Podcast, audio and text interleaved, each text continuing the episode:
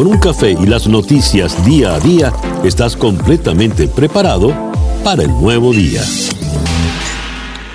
Muy buenos días. Nos amanece ya este miércoles 26 de febrero del año 2020 y de este día ya han transcurrido 7 horas y 2 minutos. Está usted en la sintonía de Día a Día desde Miami para el mundo. Día a Día es una producción de Flor Alicia Anzola para América Digital con Laura Rodríguez en la producción general Mariel Sofía Rodríguez en la producción informativa, Jesús Carreño en la edición y montaje, José Jordán está en los controles, con las presentaciones musicales de Manuel Sáez y Moisés Levy. Y ante el micrófono, quien tiene el gusto de hablarles, César Miguel Rondón. Para el día de hoy vamos a ocuparnos del debate en Carolina del Sur. Anoche el debate demócrata. Esto lo vamos a analizar con la eh, periodista Paulina Chávez. Vamos a ocuparnos en Colombia de la investigación que le abren al presidente Duque por las declaraciones de la ex parlamentaria Merlano, ahora prisionera entre comillas en Venezuela. Esto lo vamos a abordar con el editor político del diario El Espectador, Hugo García, en Bogotá. ¿Está en peligro la independencia de la Corte de Inmigración?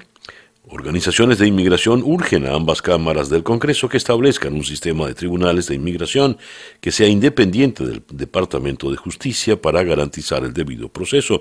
Esto lo vamos a tocar con José Jorge Cancino, el editor principal de inmigración de Acá en la ciudad de Miami.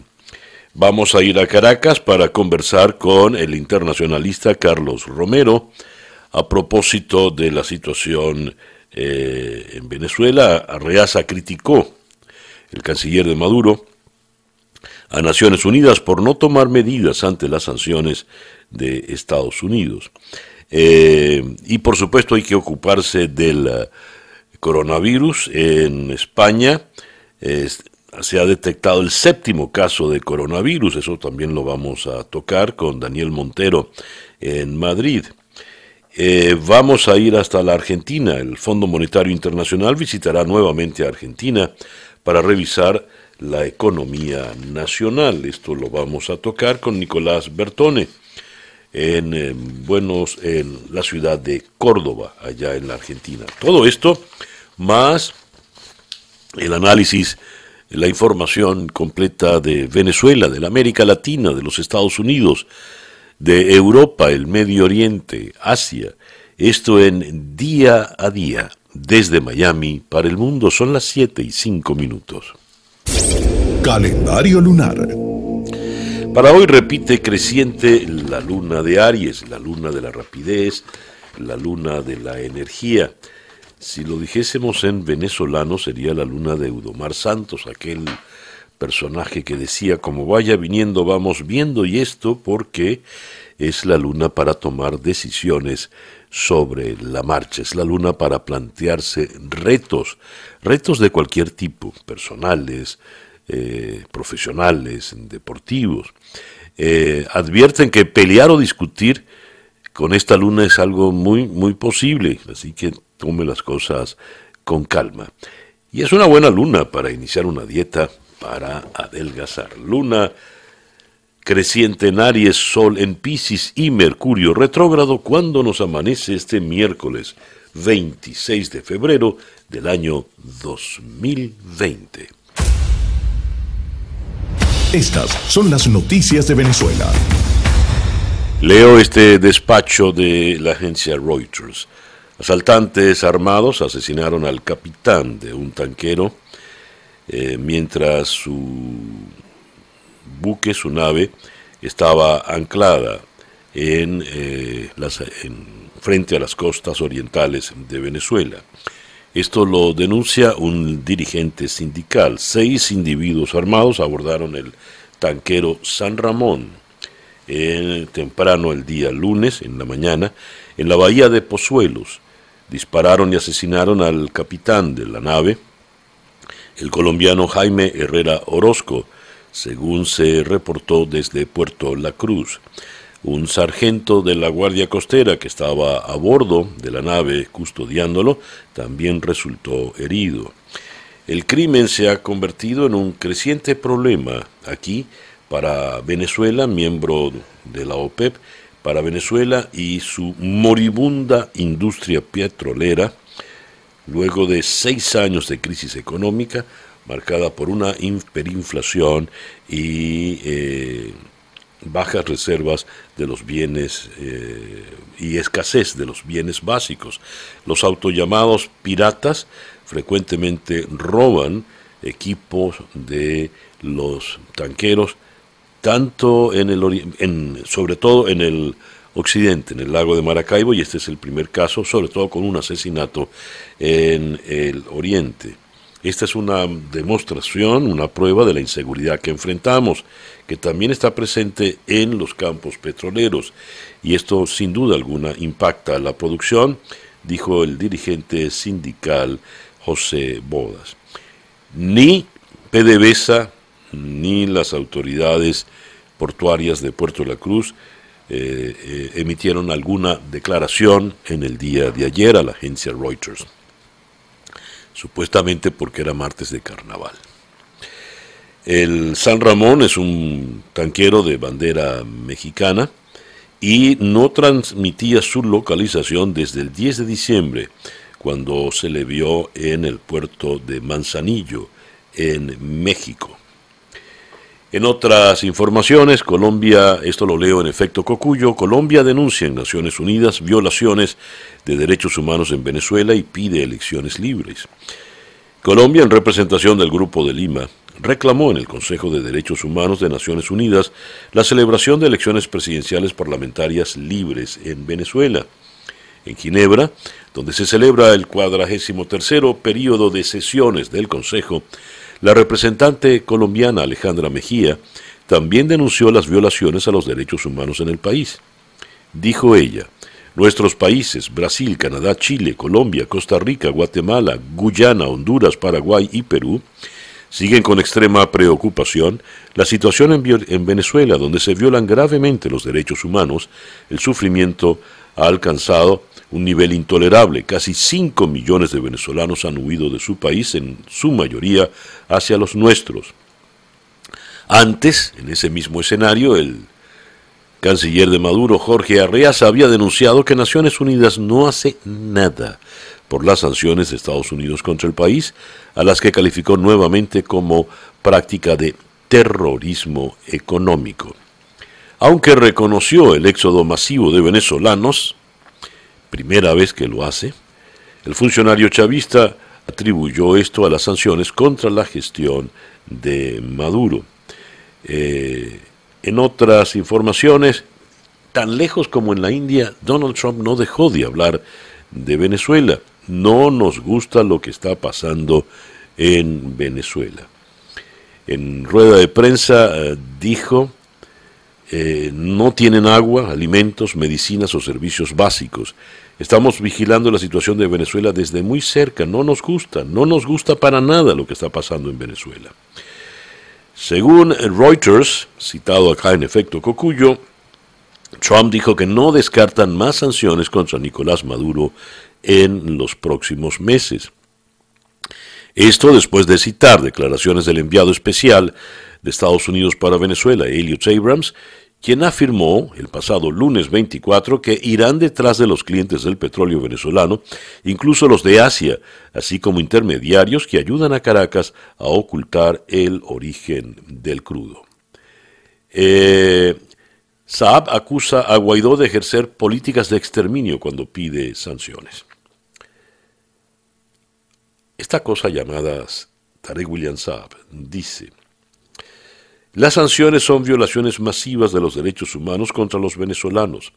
Es una política de exterminio porque no llegan las medicinas ni los alimentos, no se puede hacer una vida normal. Es el repetir el mismo argumento chavista de que gracias a las sanciones la situación en Venezuela es peor, o por culpa de las sanciones la situación en Venezuela es peor. Y esto es una mentira inmensa porque la situación viene muy mal desde mucho antes de que se aplicasen las sanciones. Por otra parte, los reportes que llegan de Venezuela nos hablan de camionetas de lujo, último modelo que están llegando, por citar solo un ejemplo. ¿Cómo es que llegan esas camionetas y no llegan las medicinas? Además, ¿cómo es que el régimen sigue comprando armas y no llegan las medicinas? En su noticiero, 375.930 bolívares con 68 céntimos será el arancel para verificar los documentos.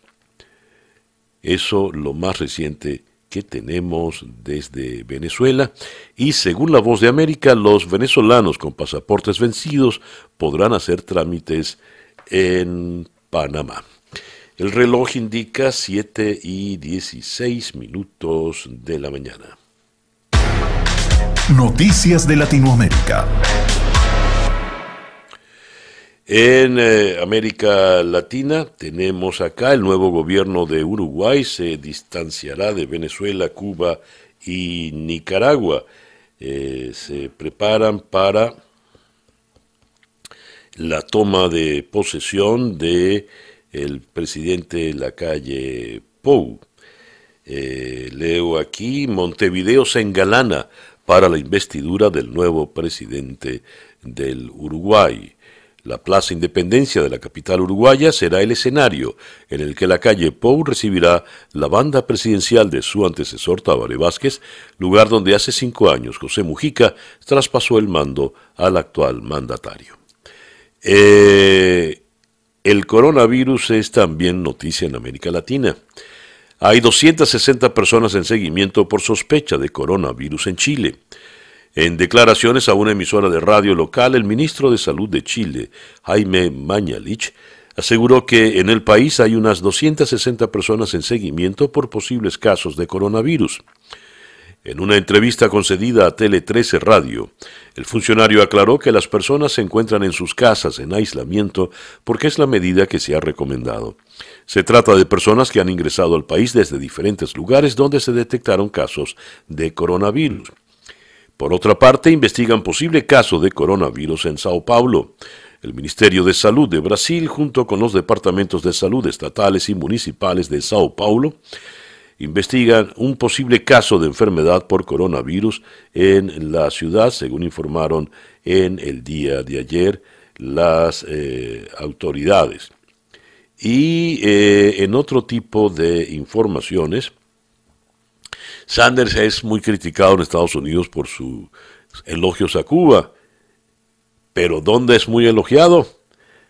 En Cuba. Mientras el senador y aspirante presidencial Bernie Sanders está atravesando una tormenta de críticas en los Estados Unidos por sus comentarios sobre Fidel Castro, hay un lugar donde el senador por Vermont se ha convertido en noticia de primera plana y en tono positivo. Este lugar es La Habana, donde el periódico del Partido Comunista publicó en el día de ayer, en la portada de su edición digital, un reportaje sobre Sanders y sus elogios a algunos de los programas sociales implementados por el líder histórico eh, de la Revolución cubana, Fidel Castro. Y, y otra noticia que tiene que ver con Cuba. Cuba presentó su candidatura para formar parte del Consejo de Derechos Humanos en Ginebra y defendió su postura en materia de derechos humanos contra críticos de los Estados Unidos. El canciller Bruno Rodríguez participó el martes en las sesiones del foro con sede en Ginebra, donde anunció el interés cubano de formar parte del período 2021-2023. El canciller criticó a Estados Unidos que, bajo la administración del presidente Donald Trump, endureció el embargo contra Cuba bajo el argumento de que la isla viola los derechos políticos y sociales de sus ciudadanos. En Nicaragua, la policía frustra marcha opositora y amenaza a los periodistas. Suena conocido esto, ¿no? La policía de Nicaragua frustró en el día de ayer una marcha contra el gobierno de Daniel Ortega con un fuerte operativo en las calles y en un centro comercial en Managua, y amenazó a los periodistas que le dieron cobertura a la noticia. Son las 7 y 20 minutos de la mañana. El editorial con César Miguel Rondón. El Consejo de Derechos Humanos de Naciones Unidas funciona en la ciudad de Ginebra. Allí, eh, donde recién acabo de leer, Cuba eh, presenta su candidatura para formar parte de este Consejo, nos da una idea de cómo funcionan estos organismos eh, multinacionales tan grandes. Venezuela forma parte de ese Consejo. Venezuela, el país donde la tortura contra los adversarios del régimen se ha vuelto ya una constante, el asesinato, la ejecución extrajudicial se ha vuelto una constante. En ese mismo escenario, Jorge Arriaza denunció que las sanciones contra Venezuela son un acto terrorista. En ese mismo escenario, eh, los países que forman parte del grupo de Lima eh, pidieron elecciones libres y solucionar con carácter de urgencia la situación en Venezuela, dado la gravedad de la crisis, sobre todo porque se incrementa el número de migrantes venezolanos que complica la situación cada vez más en sus respectivos países. El Grupo de Lima, esta cosa llamada Tare William Saab la define como el cártel de Lima quizá porque declara viéndose en un espejo, quizá porque habla a nombre del régimen que es conocido en el mundo como narcotraficante. No en balde, el vicepresidente Tarek El Aizami está considerado entre los principales narcotraficantes del mundo, de los más buscados. No en balde, en Venezuela existe un cártel conocido como el cártel de los soles, donde al parecer están involucrados todos, absolutamente todos, eh, los altos mandos del régimen. Guaidó eh, ejerce políticas de exterminio cuando pide sanciones, porque según Saab, como ya habíamos comentado, la crisis que se vive en Venezuela es culpa de las sanciones. Es más o menos el mismo argumento usado por los cubanos. La situación en Cuba es terrible por un embargo por parte de, Estados Unidos. Veníamos muy mal desde mucho antes de esas sanciones. Veo una fotografía satelital impresionante en la página de América Digital. Es la fotografía de un trozo, claro, nos dicen que es una isla cubierta de nieve, puede ser pueden ser unas papas con algo de crema. Pero lo cierto es que es una isla y eh, en una foto está llena de nieve y en la otra esta se ha derretido. Ola de calor derritió el 20% de la nieve de una isla en la Antártida en solo una semana. El observatorio Earth de la NASA reveló que la Eagle Island perdió un 20% de su masa de nieve durante los primeros días del mes de febrero debido a una ola de calor que se presentó en este continente y que superó los registros históricos de temperatura. Eagle Island experimentó un derretimiento máximo, 30 milímetros, una pulgada, el 6 de febrero. En total, la capa de nieve en Eagle Island se derritió 106 milímetros, 4 pulgadas, del 6 al 11 de febrero, alrededor del 20% de la acumulación estacional de nieve, según dijo el observatorio y hay algunos que niegan el calentamiento global. Las noticias de hoy en Estados Unidos. En la primera página del Washington Post, si bien la fotografía más desplegada nos lleva a un momento del debate de anoche en Charleston, Carolina del Sur, el gran titular se lo lleva el coronavirus. El coronavirus se extenderá en los Estados Unidos, dicen las autoridades. La amenaza es inevitable para los americanos.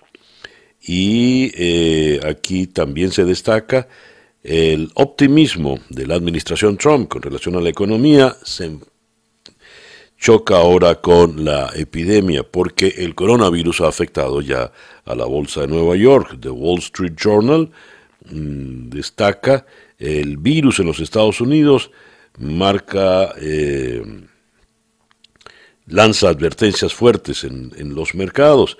En ello también está el The New York Times en esta mañana. Puede ser muy malo eh, la crisis viral en los Estados Unidos y los eh, mercados caen una vez que, eh, sobre todo la bolsa de Nueva York, una vez que este virus se expande. Leo acá esta información. Eh, la bolsa de Nueva York se desploma por segundo día consecutivo, mientras Trump le resta importancia al coronavirus. Después de que el presidente dijera que el mercado de valores comenzaba a verse muy bien, el índice Dow Jones perdió casi 900 puntos tras caer más de 1000 el día lunes.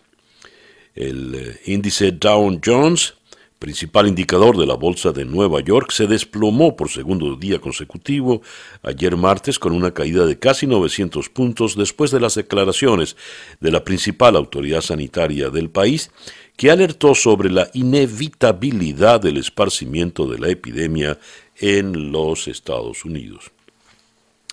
¿Qué dijo la autoridad sanitaria? Los estadounidenses deberían prepararse para la propagación del coronavirus en todas las comunidades del país. Eso lo advirtieron los responsables de salud, la conocida CDC, eh, por sus siglas en inglés. Trump, mientras, minimizaba los riesgos de la enfermedad diciendo que todo estaba bajo control. Nos llega esta información desde eh, San Francisco. Eh, San Francisco ya ha declarado estado de emergencia por el coronavirus. Decisión oficial de, la alcaldía de la ciudad. En otras informaciones en Estados Unidos, Trump ataca a dos juezas de la Corte Suprema. El presidente Donald Trump lanzó un ataque verbal contra dos juezas de la Corte Suprema con inclinaciones izquierdistas, según su entender, a quienes pidió que se autoexcluyeran de cualquier caso vinculado a su persona por supuesta parcialidad. Trump dirigió sus comentarios contra las juezas nada menos que Ruth Bader Ginsburg, toda una institución, y la señora Sonia Sotomayor integrantes del máximo tribunal de los Estados Unidos, que el próximo 31 de marzo recibirá el caso sobre las declaraciones impositivas que el millonario republicano se niega a divulgar. Un asunto sensible, muy sensible, en la carrera hacia las elecciones presidenciales de noviembre.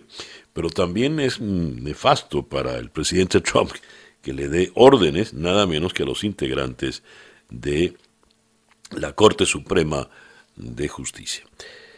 Y yendo ahora al tema del debate, insultos, interrupciones y algo de teatro de histrionismo en Carolina del Sur, titula el The New York Times, jabs a Sanders y a Bloomberg. La economía de Estados Unidos, esto es según la voz de América, la injerencia rusa y la unidad demócrata acaparan el décimo debate en Carolina del Sur. Vladimir Putin cree que Donald Trump debería ser presidente de Estados Unidos y es por eso que Rusia lo está ayudando a ser elegido para que pierda ante él, dijo Mike Bloomberg a Bernie Sanders, a lo cual Sanders le dijo, yo no soy amigo de Putin. En fin. Eh, la práctica del detener y revisar que Bloomberg implementó en Nueva York volvió a salir esta vez como uno de sus puntos débiles. Bloomberg reconoció otra vez que fue un método que se le salió de las manos en relación al alto número de hispanos y afroamericanos que fueron víctimas de aquella práctica y que fue denunciada por diferentes grupos de derechos humanos.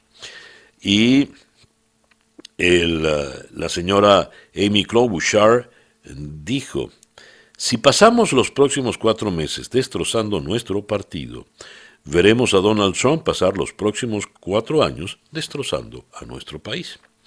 Así pues, las cosas. El reloj indica en este momento las 7 y 40 minutos de la mañana. La información del mundo día a día. Comenzamos por Europa. Leo de seguidas dos noticias contradictorias. La primera es un despacho de la agencia EFE desde Bruselas. Bruselas y los países de la Unión Europea abordan un posible cierre de fronteras por el COVID-19. Eh, no hemos tenido notificación sobre cierres de fronteras, pero queremos de manera proactiva iniciar el debate con los Estados miembros porque la situación es dinámica y evoluciona, dijo la portavoz eh, comunitaria Dana Spinat en rueda de prensa en Bruselas. Y en Barcelona, el diario La Vanguardia titula Italia y varios países vecinos juzgan desproporcionado el cerrar las fronteras. El coronavirus no cerrará las fronteras italianas, así lo decidieron ayer, en Italia y algunos países europeos, Francia, Alemania, Austria, Eslovenia, Suiza y Croacia, en reunión de sus ministros de Sanidad en la ciudad de Roma. Hemos decidido que las fronteras sigan abiertas. Cerrarlas sería desproporcionado e inefectivo en este punto, dijo el ministro eh, italiano Roberto Speranza. Por otra parte, eh, con más casos de, con más situaciones vinculadas con el tema coronavirus, Madrid confirma un segundo caso de coronavirus y Tenerife suma cuatro contagiados. España confirma ocho nuevos casos en algo más de 36 horas, cuatro de ellos en la península. Y ya que estamos en España, vamos a la situación política española. El presidente del gobierno, Pedro Sánchez, ha señalado en el Pleno del Congreso que acude este miércoles a la mesa de diálogo para solucionar el conflicto político en Cataluña con el mejor de los ánimos y de los espíritus. Esperemos que dé frutos para el reencuentro necesario entre catalanes. Sánchez, que ha respondido así a una pregunta de la diputada de Juntos por Cataluña, Laura Borrás, sobre el derecho de autodeterminación, ha pedido al independentismo que reconozca que hay una parte no menor en Cataluña que no comulga con la independencia ni con la deriva unilateral de este movimiento. Y el tema Venezuela por más que quieren sacudírselo los españoles, el gobierno español, pues no lo logran. Leo acá esta información. Sánchez se libró de, toda responsabilidad sobre el Delcy Gate. Eh, el presidente de España, Pedro Sánchez, se ha quitado de encima cualquier responsabilidad en el encuentro entre la vicepresidenta venezolana Delcy Rodríguez y el ministro de Transportes, José Luis Ábalos, durante la sesión de control del Senado, que se celebró en el día de ayer. Señor Sánchez, dio usted orden al señor Ábalos para que tuviese un encuentro en el aeropuerto de Madrid con la señora Delcy Rodríguez y en ese caso en qué consistía el contenido de dicha reunión que el propio Maduro ha calificado de secreto, preguntó el senador del PP, Javier Maroto. Y entonces con sorna, Sánchez respondió, trataré de explicarlo otra vez. Voy a tratar de explicárselo a ver si esta vez lo entienden y tienen a bien pasar pantalla y empiezan a hablar de cuestiones que afectan a los españoles decía estas cosas con sorna y le aplaudían los socialistas. Vamos a ver, la presidenta de Venezuela se dirigía en vuelo privado hacia España. Sobre la vicepresidenta, luego se corrige porque primero la ascendió, había dos maneras de que esto no sucediera. La primera era generando una crisis diplomática con un gobierno y la segunda evitándola. El señor Ábalos consideró con muy buen juicio, a mi juicio, que era preferible la segunda vía. Entre forzar o evitar una crisis diplomática, el señor Ábalos decidió evitar una crisis diplomática. ¿Dónde está el reproche? repitió un sonriente Sánchez entre una nube de aplausos de los suyos. La mentira es la peor cualidad de un político, señor Sánchez, y usted miente sin ponerse colorado. No sé por qué ese episodio es una anécdota para usted, le reprendió Maroto, y dijo, el episodio de Delcy y Ábalos sucedió en suelo europeo y por eso alguien tuvo que dar la orden para que se saltase la normativa europea. Parece muy claro que fue usted. Mire se importa este tema, que ya tienen ustedes un juez detrás, le replicó el portavoz popular en referencia a la investigación judicial abierta que ha requerido bloquear las imágenes de video del encuentro en Barajas para que no sean borradas. Seguimos con eh, informaciones en el resto del mundo. En Francia tienen el primer muerto debido al coronavirus, eh, un hombre de 60 años, eh, y el viceministro de Salud iraní da positivo por coronavirus tras aparecer visiblemente enfermo en televisión. El viceministro de Salud de Irán, Iraj Harirchi, quien apareció en televisión sudoroso y enfermo para advertir a los iraníes del coronavirus ayer, dio positivo a prueba de coronavirus y se encuentra ahora en cuarentena. Irán se enfrenta al mayor brote de coronavirus en el Medio Oriente. El país ha reportado 16 muertes por coronavirus, la mayoría fuera de China, y al menos 95 casos confirmados, incluido el del viceministro de Salud y un parlamentario. Y eh, siguen cayendo los nuevos casos y las muertes en China por el COVID-19. en China 406 nuevos casos confirmados, 52 muertes más a lo largo de la jornada de ayer. Son las 7 y 47 minutos. Leo titulares de este tenor. Eh, Sanders defiende sus opiniones sobre Cuba en el caótico debate demócrata pero dice que no es un radical. Todos los candidatos contra el favorito Sanders, un debate caótico e intenso redimen Carolina del Sur. Aún Joe Biden hasta ahora desaparecido y sigue ajustando cuentas con Michael Bloomberg. ¿Por qué se repite el calificativo caótico? Vamos a analizar el debate de ayer con la muy destacada periodista y analista política Paulina Chávez en la ciudad de Washington. Paulina, muy, muy buenos días. ¿Qué tal, César? Muy buenos días. Es un placer saludarte. Gracias por atendernos. Igual digo, ¿qué impresión tienes del debate del día de ayer? ¿Qué es lo más importante a destacar?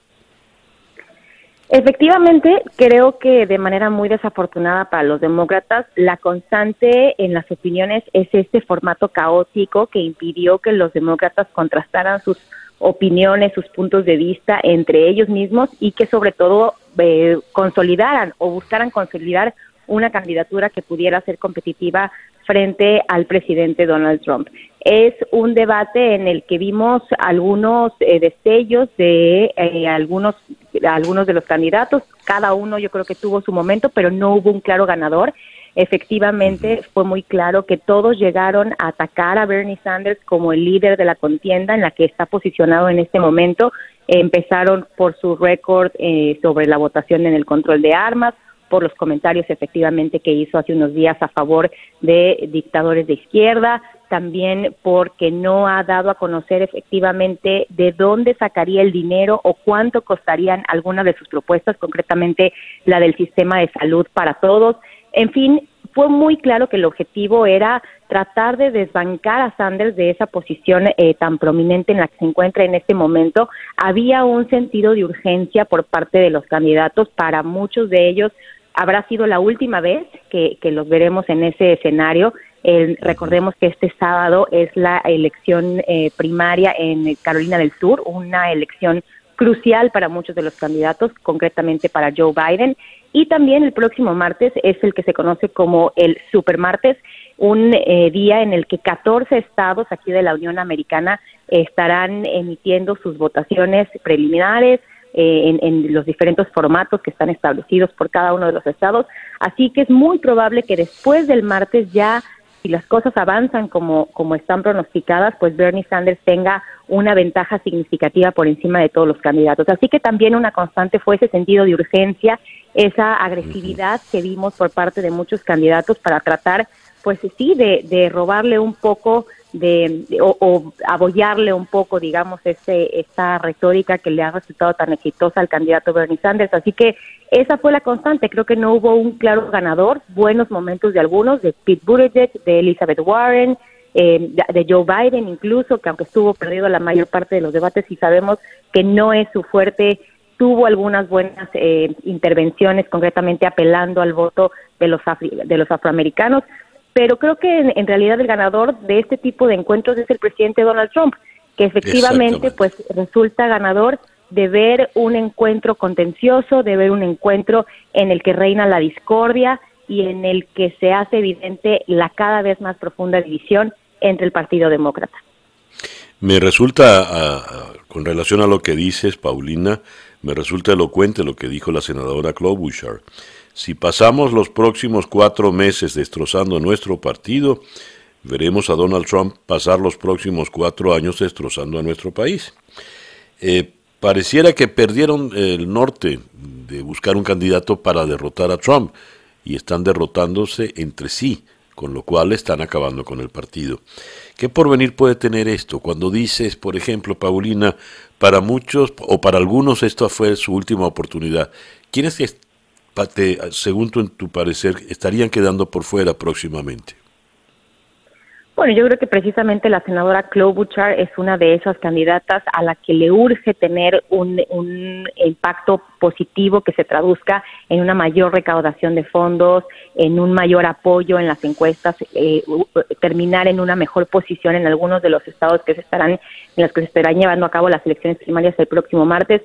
La propia senadora también, Elizabeth Warren, creo que sabe que es fundamental, está, está en la línea de fuego, digamos, sus aspiraciones y sin lugar a duda, el ex vicepresidente Joe Biden, quien no ha tenido un buen desempeño en las elecciones primarias de New Hampshire, en, la, en el caucus de Iowa, y ahora se juega prácticamente todo en lo que ocurrirá este sábado en Carolina del Sur. Así que Efectivamente, creo que han perdido el equilibrio entre una contienda eh, interna, sana, en la que se contrasten las posiciones de los diferentes aspirantes. Habían tratado de no atacarse entre ellos y ser muy consistentes en el sentido de que el enemigo es el presidente Donald Trump. Él es a quien hay que vencer en las elecciones del próximo noviembre, pero definitivamente con con la contienda cerrándose, con esta falta de claridad sobre quién puede ser el candidato eh, que salga mejor posicionado con, con los buenos resultados que ha tenido Pete Buttigieg, ahora con los buenos resultados de Sanders, con la esperanza de que Joe Biden eh, reencuentre el camino después de Carolina del Sur. En fin, sigue habiendo mucha confusión y es genera que los candidatos piensen que todavía tienen posibilidades y de ahí que sientan esa necesidad de ser más agresivos de tratar de robarle un poco del apoyo a los demás contendientes. Así que creo que definitivamente el Partido Demócrata está en una situación muy comprometida porque no ha logrado encontrar ese equilibrio y dejar los ataques más fuertes para su rival republicano y están utilizándolos en contra de ellos. Prácticamente lo que vimos ayer fue estar sacando la ropa sucia, como decimos coloquialmente, en televisión nacional unos contra los otros, gritándose constantemente, sin necesariamente marcar el contraste de por qué ellos serían mejores presidentes que el presidente Donald Trump. Así es. Paulina, muchísimas gracias por atendernos en la mañana de hoy. Siempre es un placer, César. Que tengas un excelente día. Tú también. Paulina Chávez, eh, periodista y analista desde la ciudad de Washington. Hacemos ahora una pequeña pausa y ya regresamos con día a día desde Miami para el mundo. Son las 7 y 58 minutos. Día a día. Leo esto en la edición del Espectador hoy en la ciudad de Bogotá. Comisión de acusación abre investigación contra el presidente Iván Duque. El representante John Jairo Cárdenas, presidente de esa comisión, nombró como investigadores a los congresistas Edward Rodríguez del Centro Democrático, Andrés Calle del Partido Liberal, Liberal y Wilmer Leal de la Alianza Verde. La Comisión de Acusación e Investigación de la Cámara de Representantes abrió una investigación formal en contra del presidente Iván Duque Márquez por las declaraciones y acusaciones que ha hecho la excongresista Aida Merlano desde Venezuela sobre cómo operó la red de compra y venta de votos en el Caribe para las elecciones del 2018. ¿Cuán grave es esto? ¿Qué hay detrás de toda esta noticia? Vamos hasta la ciudad de Bogotá para conversar con Hugo García, quien es precisamente el editor político del diario El Espectador. Hugo, muy buenos días. Eh, buenos días, César Miguel. Gracias por atendernos, Hugo. A ver, eh, ¿cuán grave o delicado para el presidente Duque puede resultar esta, esta investigación? Eh, venga, César Miguel, eh, creo que hay, que colocar las cosas en contexto.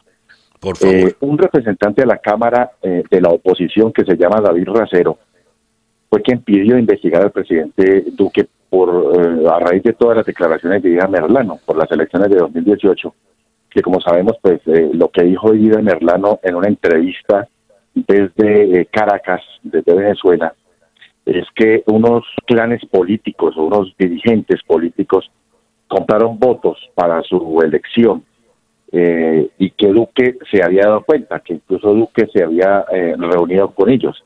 Y también en unas declaraciones, o en esas mismas declaraciones, dijo que incluso que el presidente Duque la había querido o, quería matarla.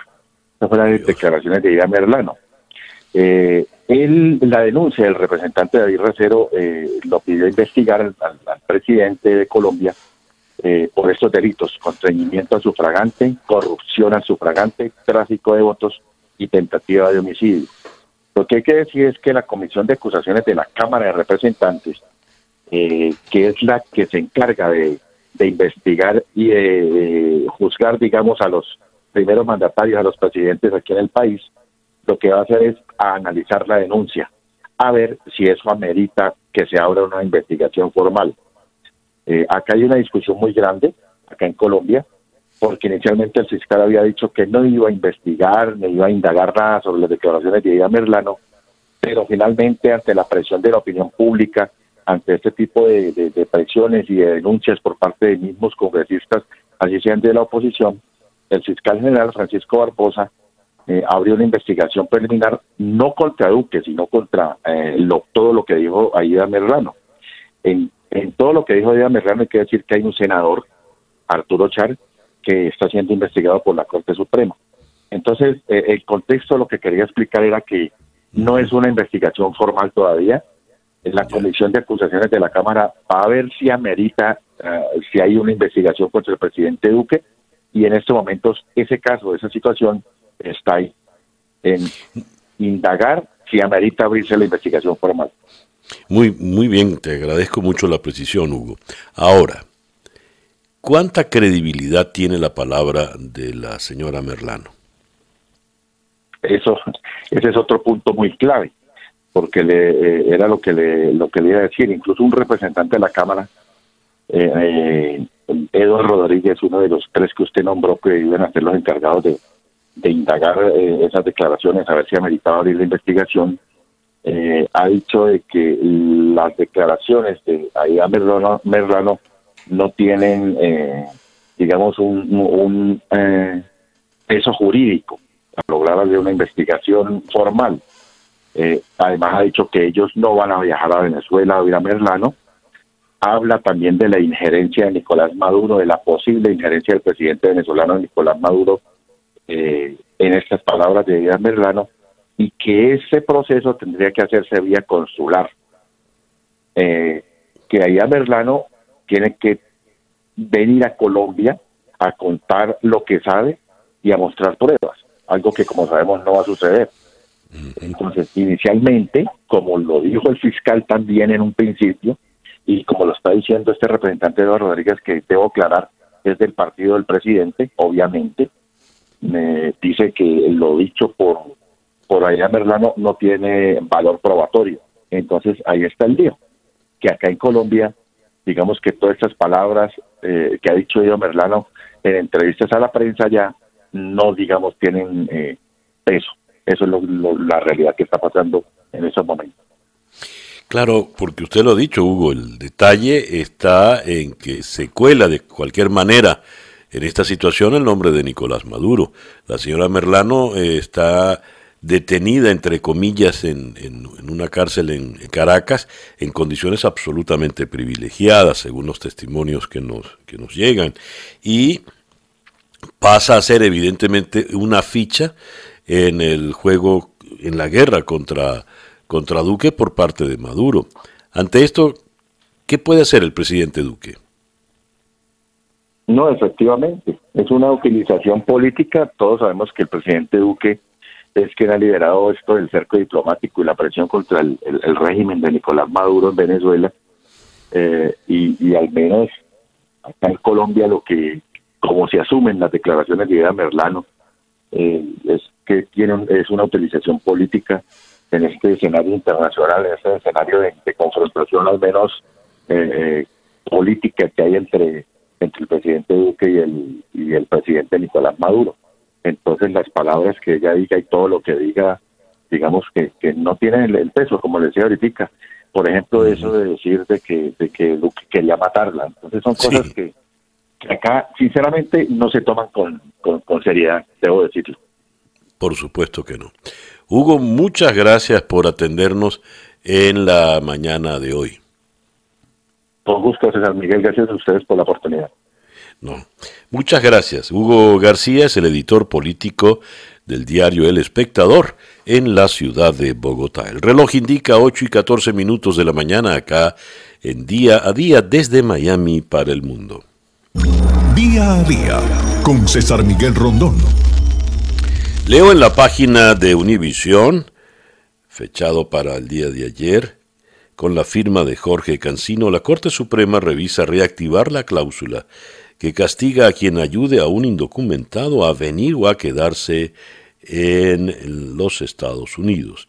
La Corte Suprema de los Estados Unidos escuchó en el día de ayer los argumentos orales de abogados, defensores y detractores de una cláusula de la Ley de Inmigración, INA, suspendida en 2018, que castiga a quienes brinden ayuda o asistencia a extranjeros indocumentados para venir y o quedarse en los Estados Unidos. Ahondemos en el tema. En la línea telefónica está precisamente el autor de la nota, el periodista Jorge Cancino. Jorge, muy buenos días. Buenos días, César. Gracias por atendernos, Jorge. ¿Qué, no, gracias eh, a usted por la invitación. A ver, esto que, usted reseña, eh, ¿cuán, ¿cuán grave puede ser para el común de los inmigrantes hispanoamericanos? Es una, una, una conversación vieja en Estados Unidos eh, desde hace mucho tiempo. existía esta cláusula que fue suspendida a finales del 2018 por la Corte de Apelaciones del Noveno Circuito. Una parte de la ley de inmigración señala de que el promover o, o el invitar o prácticamente pedirle a una persona que se quede indocumentada en Estados Unidos es una violación a la ley y constituye una falta, un delito o un crimen, dependiendo de la interpretación que los gobiernos le daban. Pero la Corte deja esto de lado porque es muy difícil para, eh, de acuerdo a la interpretación de los jueces en aquel momento, eh, determinar en, qué fase o, o, cuánto una persona tuvo la intencionalidad de cometer una falta al pedirle, por ejemplo, una abuela a un nieto, mire mi hijo, no se regrese a su país que allá lo puede matar, ¿no? Entonces, claro. entendiendo eso, la, Corte determina, no, esta cláusula o no está bien redactada o está mal, entonces la retira y el gobierno no lo puede usar como una herramienta de deportación. Y ahora, eh, con esta decisión, al reactivar la cláusula, ¿qué puede ocurrir? En el caso, por ejemplo, de esa abuelita, que el ejemplo es, es bastante gráfico. En el caso de la abuelita, lo que pudiera suceder es que el gobierno en determinado momento, si la abuelita, por ejemplo, pide una, eh, le pide la, residencia o le, pide estatus a, su nieto para que se quede en el país, un oficial de inmigración pudiera determinar de que ese joven se quedó en Estados Unidos de manera indebida porque fue conminado a quedarse a sabiendas que la abuelita sabía que eso era un acto ilegal. Eh, eh, es muy difícil. Los abogados lo, que explican los expertos es que poder determinar la intención o, que una persona a sabiendas eh, indujo a otra persona a cometer un crimen, eso, eso es, es penado. Pero resulta que la presencia indocumentada en Estados Unidos es una falta de carácter civil no criminal. Entonces ahí es donde los jueces tienen duda, dónde comienza eh, cómo se pudiera aplicar esto en el caso que esto se reactive. Es sin duda una decisión muy compleja y delicada para la Corte Suprema. Ha publicado usted también, ¿está en peligro la independencia de la Corte de Inmigración? ¿Podría ahondar en esto, por favor? la Corte de Inmigración hace 20 años hubo un pedido similar por parte del Departamento de Justicia para desertificar el sindicato de jueces de inmigración para que tengan voz propia. Aquí en, aquella ocasión la, la, entidad que eh, se encarga de eh, la mantención de, de, certificar a un sindicato determinó que ellos sí tienen derecho a tener voz propia. Pero este gobierno en particular eh, ha vuelto a insistir en el hecho de que los jueces dependen directamente de las decisiones del fiscal general, dependen del Departamento de Justicia. Es decir, los quieren convertir a los jueces de inmigración en trabajadores, en empleados del Departamento de Justicia, para seguir una política dictada por el presidente, en este caso el presidente Trump. Los jueces lo que alegan es que ellos tienen total independencia y su actuación depende de la fuerza de la prueba en cada proceso para actuar en justicia. Eso es lo que está en juego hoy en día. ¿Y qué terminará ocurriendo según su experiencia, Jorge? Es muy difícil. En los últimos eh, tres años el gobierno lo que ha hecho ha ido colocando piezas clave en los diversos estamentos judiciales. Esto al fin, al fin de cuentas depende básicamente de la decisión de una agencia federal que decide la certificación o desertificación de un sindicato. Si se llega a dar, las consecuencias van a ser terribles porque los jueces ya no van a tener la libertad de poder determinar en, un proceso, en un juicio. Hay un punto clave, César, en todo esto. El debido proceso migratorio depende de tiempos. Es decir, si una persona pide asilo en Estados Unidos, que hay miles de casos pendientes, las Cortes de Inmigración tienen más de 1.300.000 casos acumulados solamente para unos 440 jueces, en promedio tardarían de tres a tres años y medio la resolución de cada caso. Los jueces cuando determinan un caso de asilo, el tiempo juega un papel clave. Primero, porque la, conseguir la prueba o la evidencia para ganar un juicio de asilo es muy complicado y muy complejo. Los asilados que huyen no traen las evidencias ni a, sus verdugos consigo para decirle a la corte, mire, esta es la persona que me quiere matar. Por lo tanto, conseguir la prueba es muy difícil. Y los jueces, entendiendo esto, otorgan por lo general tiempo prudencial para que las personas lleguen, puedan defender sus derechos de permanencia en el país. Al quitar todos estos derechos que son discrecionales, que dependen de la discrecionalidad de un juez, y volverlos trabajadores del Departamento de Justicia, van a terminar ellos siendo empleados de la tolerancia cero del gobierno, que su único propósito es eliminar esos tiempos dentro del debido proceso, acortar los procesos al máximo para aumentar y acelerar las deportaciones de Estados Unidos. Esas serían las consecuencias terribles de una decisión de esta. Eh, en fin. Jorge, muchísimas gracias por darnos esta explicación tan completa en la mañana de hoy. Gracias por atendernos. Gracias a usted, César, por la invitación. Un placer. Jorge Cancino es el editor principal de inmigración de Univisión en la ciudad de Miami. 8 y 21 minutos de la mañana. Día a día. Hemos leído informaciones eh, que vienen desde Ginebra eh, a propósito eh, de la reunión del Consejo de Derechos Humanos. Colombia, en representación del Grupo de Lima, reclamó la celebración de elecciones presidenciales y parlamentarias libres en Venezuela. La representante colombiana Alejandra Mejía denunció las violaciones a los derechos humanos en el país. Previamente, Jorge Arriaza, en el mismo escenario, denunció que Naciones Unidas no hace nada por las sanciones de Estados Unidos contra el país, que califica a Arriaza como terrorismo económico. Si a esto le agregamos las palabras de Tarek William Saab, afirmando que Guaidó eh, ejerce políticas de exterminio cuando pide sanciones, y al grupo de Lima lo llama el cártel de Lima, tenemos un cóctel bastante peculiar, por no decir peligroso. ¿Qué está ocurriendo? En la línea telefónica tenemos a un experto en la materia, como lo es el doctor Carlos Romero, experto en asuntos internacionales, profesor titular en pre y posgrado en la Universidad Central de Venezuela. Carlos, muy buenos días. buenos días, César Miguel, a tus órdenes. Carlos, eh, esta discusión en el Consejo de Derechos Humanos de Naciones Unidas en Ginebra quizá pueda ilustrar lo que está pasando eh, efectos internacionales con relación a nuestro país. ¿Quién va a prevalecer? ¿Qué sector va a prevalecer? ¿Tiene sentido, puede prosperar la solicitud del Grupo de Lima en boca de la señora Mejía por parte de Colombia? ¿O va Naciones Unidas a ponerse en la tónica que pide Arriaza, en la tónica de la que habla Tarek William Saab, en contra de Guaidó y las sanciones? Bueno, yo creo que lo más importante es destacar que el plano de la disputa entre Venezuela y la comunidad internacional democrática se está trasladando a Naciones Unidas.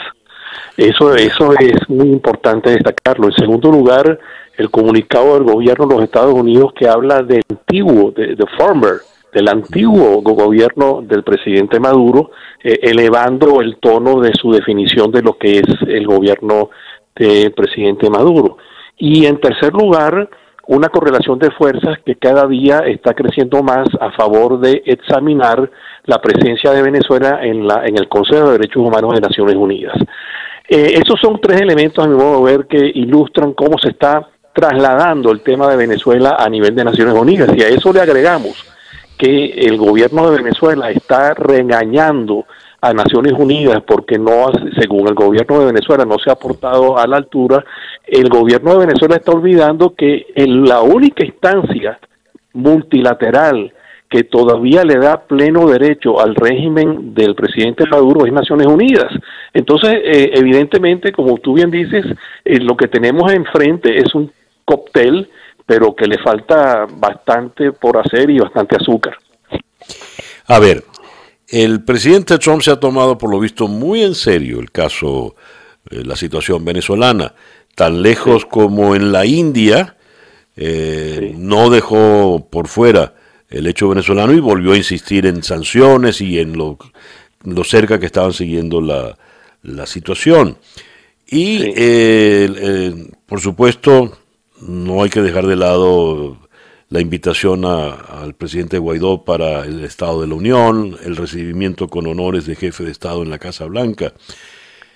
Las sanciones serán solo sanciones económicas. ¿Qué más puede hacer el gobierno de Donald Trump? Bueno, lo que uno está observando es que el gobierno de Donald Trump tiene una nueva etapa que se define sobre dos elementos. En primer lugar, decirle a los países que tienen relaciones con los Estados Unidos que tener relaciones con Venezuela le puede traer dificultades, sobre, sobre todo en materia de sanciones.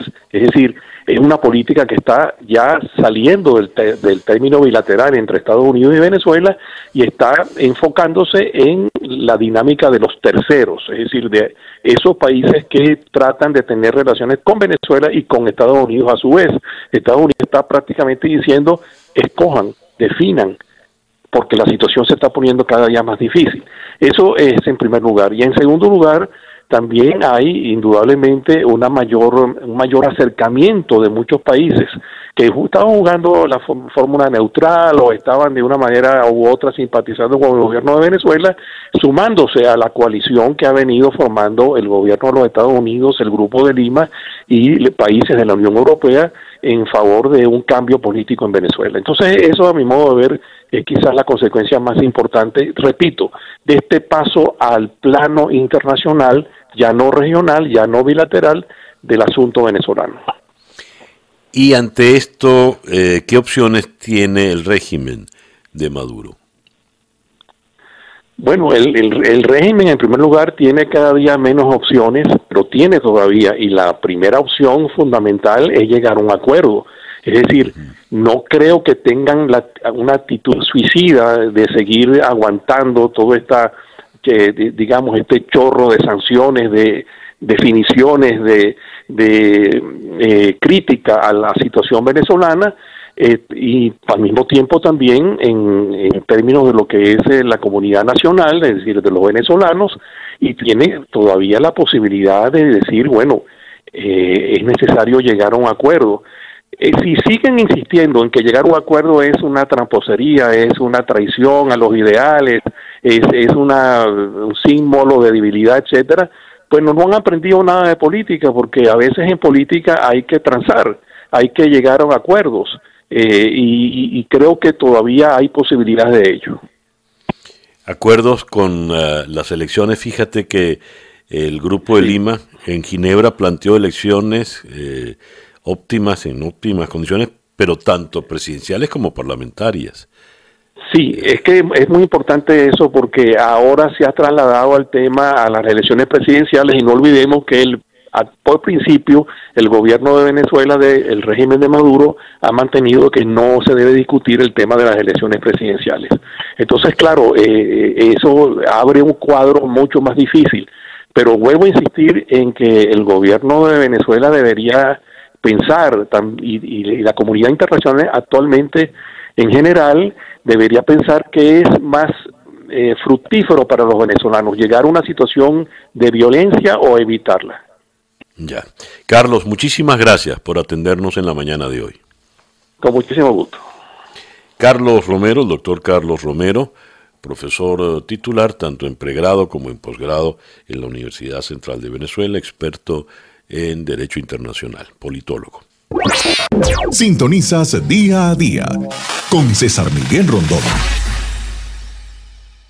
Leo, Madrid y Cataluña confirman dos nuevos casos de coronavirus. España suma nueve casos en algo más de 36 horas. Sanidad eleva el nivel de riesgo de transmisión local de bajo a moderado. La demanda de mascarillas se dispara 8000% y deja vacías las farmacias. Vamos hasta España.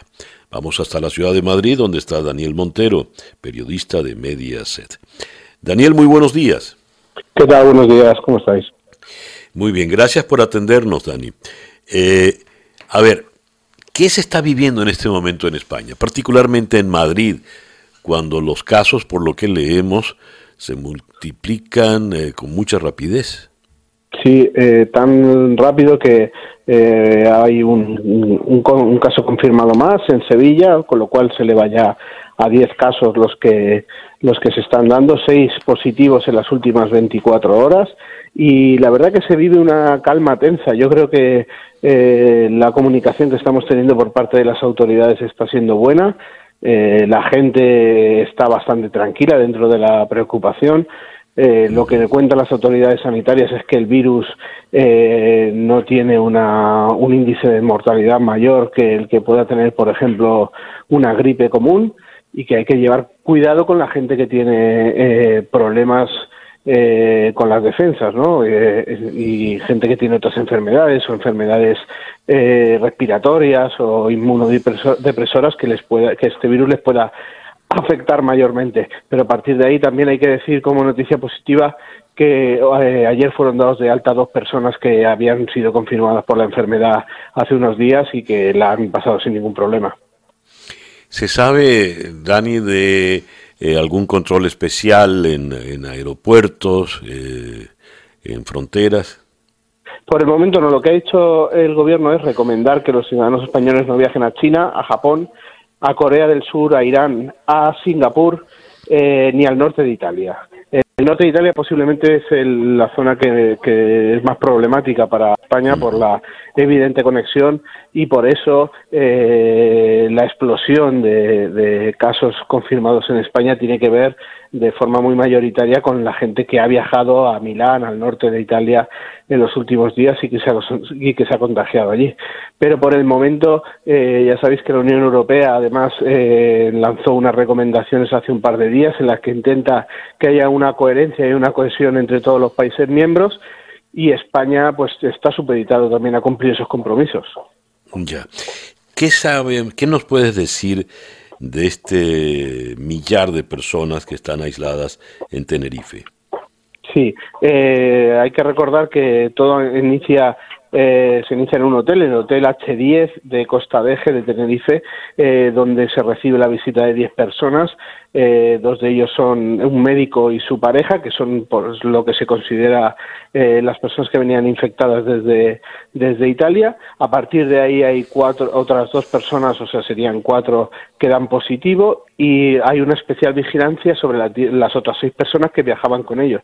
Pero en ese hotel viven y residían en ese momento 723 personas exactamente, que son las que están en cuarentena. Eh, se les ha recomendado que no salgan de sus habitaciones si no es estrictamente necesario y tendrán que estar allí eh, 14 días en cuarentena antes de poder salir y se les vigila constantemente por si alguno de ellos tuviera eh, cualquier síntoma para ser tratado de inmediato.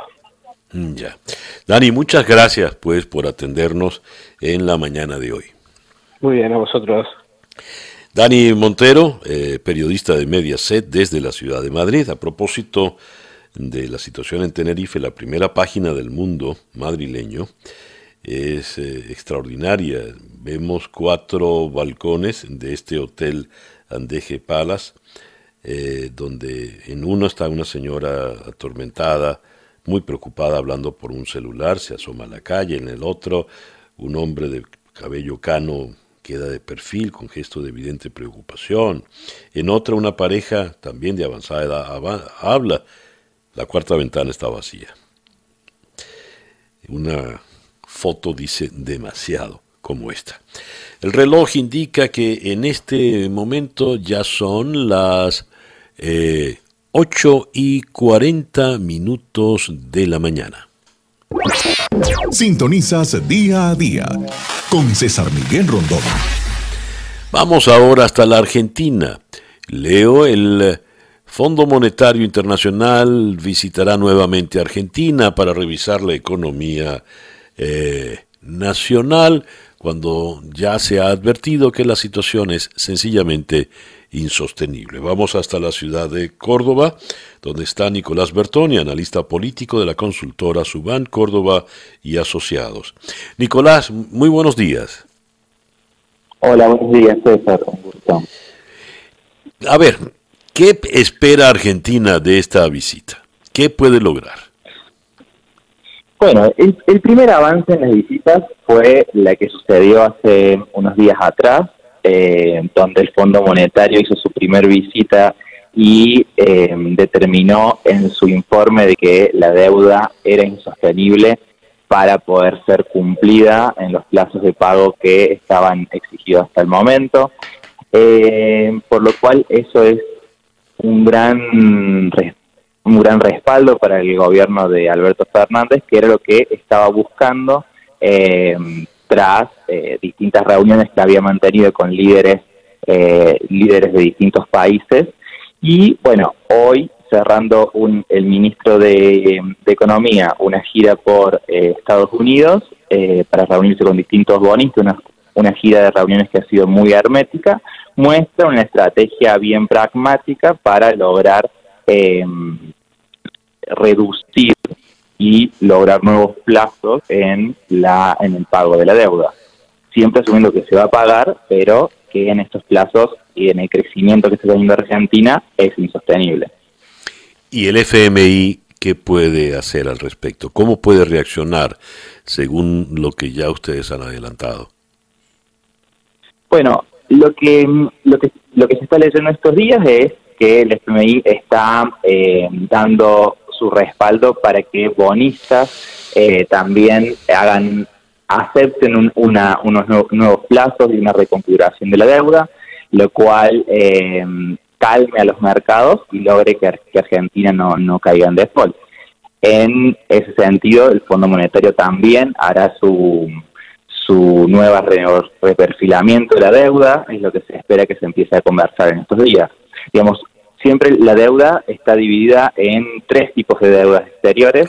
Nosotros tenemos la, la deuda que está en pesos argentinos, bajo legislación argentina. La segunda tipo de deuda que tenemos los países son las deudas bajo legislación extranjera, que es la deuda de los bonistas, y esa es la que hoy es de gran peso y se necesita ahí la articulación de y eh, la negociación con los, con los tenedores de bonos. Y la tercera deuda es con el Fondo Monetario Internacional, que ese tipo de deuda también viene con, eh, con algunas cláusulas respecto a cómo deben ser eh, algunos indicadores de economía del país.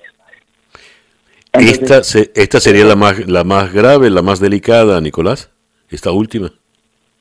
esta última del Fondo Monetario, más, por el monto no es la más, la más grave, pero sí respecto a los condicionamientos de la política económica del país, porque ahí uno acepta con el Fondo Monetario cumplir ciertos parámetros de economía. Bueno, que era un poco lo que el Fondo Monetario estaba dudoso de cuál iban a ser los cumplimientos que iban a lograr respecto a los indicadores económicos del gobierno de Alberto Fernández. Últimamente se ha dado a conocer más sobre el plan económico y eh, el fondo parecería que va a aceptar los nuevos, los nuevos términos. Y la voz cantante la lleva Martín Guzmán, el ministro de Finanzas, solo él. Sin duda, hay, ha habido mucho hermetismo por, eh, por distintas cuestiones que tenían, que la estrategia ha sido hermetismo y lograr acuerdos políticos. Creo que conversamos en la última comunicación esto de que eh, había logrado una ley para, que respalde al ministro de Economía, donde todo el arco opositor también apoya esta ley, diciendo, bueno, vamos a todo el arco político argentino apoya que el ministro de Economía lleve adelante las renegociaciones de la deuda. Entonces, ha habido distintos movimientos políticos y técnicos para lograr eh, salir de esta crisis y un manejo de las expectativas en la opinión pública mucho más medido respecto a cuáles van a ser los plazos de recuperamiento económico. Hoy mm, no hay plan económico en Argentina viable si no hay una renegociación de la deuda. Ese es el lema con el cual está trabajando el gobierno y, eh, y le ha puesto la, la máxima premura. Nicolás, muchísimas gracias por atendernos en la mañana de hoy. No, siempre un gusto, que tenga buenos días. Nicolás Bertone, eh, gracias. Nicolás Bertone es analista político de la consultora Subán Córdoba y Asociados desde la ciudad de Córdoba, en Argentina. El reloj indica en este momento 8 y 46 minutos en día a día desde Miami para el mundo. Les comentaba la primera página del diario El Mundo, la fotografía del hotel en El Mundo de Madrid, aclaro, la fotografía del hotel en Tenerife. Eh, el gran titular de hoy en este diario, Sánchez se desmarca del caso Delsi y responsabiliza solo a Ábalos. Sugiere que no dio la orden de atender a la número 2 de Maduro y que la decisión fue de su ministro. El PP le acusa de mentir, ya antes habíamos comentado esto. Arriba se destaca lo siguiente. El tenor admite el acoso a 27 mujeres y pide perdón por el dolor causado. El tenor, evidentemente, es Plácido Domingo. En la primera página de El País de Madrid, donde la fotografía más destacada es Hillary Clinton, quien afirma, apoyaré a Sanders, ya me habría gustado que él me hubiera apoyado en el 2016. Pero más abajo de esta foto, Plácido Domingo admite toda la responsabilidad en los casos de acoso. La información viene desde la ciudad de Los Ángeles, en Estados Unidos. Las acusaciones de acoso sexual contra el tenor español Plácido Domingo son ciertas. Según concluye la investigación encargada por el Sindicato de Músicos de Ópera de los Estados Unidos. El cantante admitió ayer por primera vez toda la responsabilidad y pidió perdón a las víctimas. La agencia Associated Press aseguró que ese estudio encontró testimonios creíbles de 27 mujeres que fueron acosadas o testigos de situaciones de acoso durante dos décadas. Los resultados de la investigación no se harán públicos y queda por conocerse el desenlace de la que a su vez abrió la Ópera de Los Ángeles que el tenor dirigió desde el 2003 hasta su dimisión, precisamente por este escándalo, en el pasado mes de octubre. Según un despacho de la BBC, el cantante de ópera español emitió un comunicado en el día de ayer en el que acepta toda la responsabilidad en los casos de acoso sexual denunciados por una veintena de mujeres el pasado mes de agosto. Me he tomado un tiempo durante los últimos meses para reflexionar sobre las acusaciones que varias compañeras han hecho en mi contra. Respeto que estas mujeres finalmente se sintieran lo suficientemente cómodas eh, para hablar y quiero que sepan que realmente lamento el dolor que les causé. Acepto toda la responsabilidad de mis acciones. Cita eh, textual, cita textual de Plácido Domingo de su comunicado. Al menos 20 mujeres acusaron al tenor de 79 años de besarlas, agarrarlas o acariciarlas por la fuerza en incidentes que datan desde finales de la década de 1980. Hasta ahora, Domingo había negado las acusaciones refiriéndose a ellas como inexactas y diciendo que todas sus interacciones y relaciones fueron siempre bienvenidas y consensuadas. Ahora el tenor indicó que entiende que algunas de ellas pueden haber tenido miedo de hablar por temor a dañar sus perspectivas profesionales. Otra cita textual. Si bien esa nunca fue mi intención, nadie debe sentirse de esa manera, dijo el artista, quien también eh, dijo estar comprometido a que haya un cambio positivo en la industria de la ópera para que nadie más tenga esa misma experiencia. Es mi ferviente deseo que el resultado será un lugar de trabajo más seguro para todos en la industria de la ópera y espero que mi ejemplo en el futuro anime a otros a seguirlo. El ejemplo de pedir perdón, se refiere Pavarotti, ay, perdón, eh, Plácido Domingo, no el ejemplo del acoso y el... En fin, ya, ya ustedes saben. En tiempos de Me Too, y curioso, esto sale justo en paralelo o, un poquito después de la condena a Harvey Weinstein. Esto fue Día a Día desde Miami para el mundo. Día a Día es una producción de Flor Alicia Anzola para América Digital, con Laura Rodríguez en la producción general, Mariel Sofía Rodríguez en la producción informativa, Jesús Carreño en la edición y montaje, José Jordán estuvo en los controles y ante el micrófono, quien tuvo el gusto de hablarles, César Miguel Rondón. Recuerden que pueden tener acceso a todas nuestras producciones, bien este programa día a día, bien el programa de televisión en conexión o bien nuestro podcast sin código en americadigital.com slash César Miguel Rondón. Gracias pues por permitirnos estar allí. Tengan todos el mejor día posible